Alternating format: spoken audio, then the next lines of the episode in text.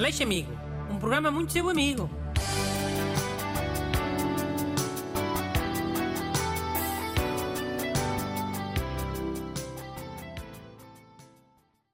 Bom dia.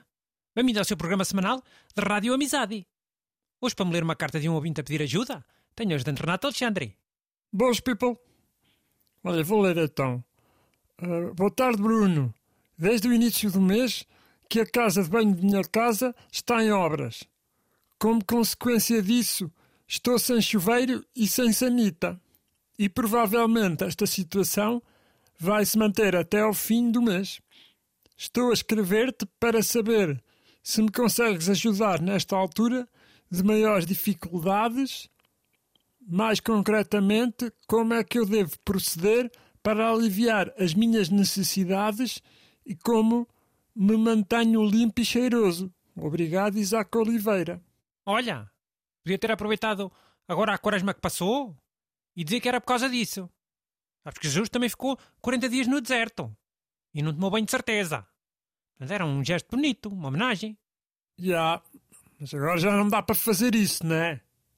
Também acho que devia ser um conselho que dê para toda a gente, para qualquer altura do ano. Também é verdade. Então, mas uh, olha lá, uma coisa que ele pode fazer é inscrever-se num ginásio. Tinha que depois ir todos os dias, ou quase. Essa que era mais essa. Já, também pensei nisso. Há boa da gente que toma banho no ginásio. Ninguém ia achar isso estranho. E cocó também. Muitas pessoas fazem cocó no ginásio por causa de fazer a força, levantar os pesos. São muitas mais pessoas que aquilo que a gente pensa. Já. Ou então na piscina. Quer dizer, estou a dizer só a parte do banho. Ah, malta, calma. Lol, agora estive bem. Olha, mas para desenrascar, disse do banho. Tu sabes aquelas toalhitas de bebê? Aquelas toalhitas úmidas da WC também, para adulto, que há, sabes? Isso está bem. Ele passa nos baquitos, nos pezitos e pronto, já está. A cara pode lavar na pia da cozinha, não é? Pelo que eu percebi, o Isaac está só sem casa de banho, não é? Cozinha deve ter na mesma. Sim, já. Mas olha, uh, isso das toalhitas não convém é ser muito no verão, ah? No verão a gente abre o pacote, depois passados dois dias parece que já está tudo seco, a arranhar na mesma, como se fosse papel higiênico normal. Olha, já, falando no papel higiênico, como é que ele faz depois a, a cena da sanita? Xixi, pá, pode fazer no lavatório da cozinha, não é? Embora eu ache um bocadinho nojento. Ou num penico. Também pode fazer num penico. Já. Yeah. Mas depois o number two. Number two não dá para pôr no lavatório da cozinha, man. Nem no penico. Senão é bem nojento. Só se fizer no caixote do lixo. Não sei.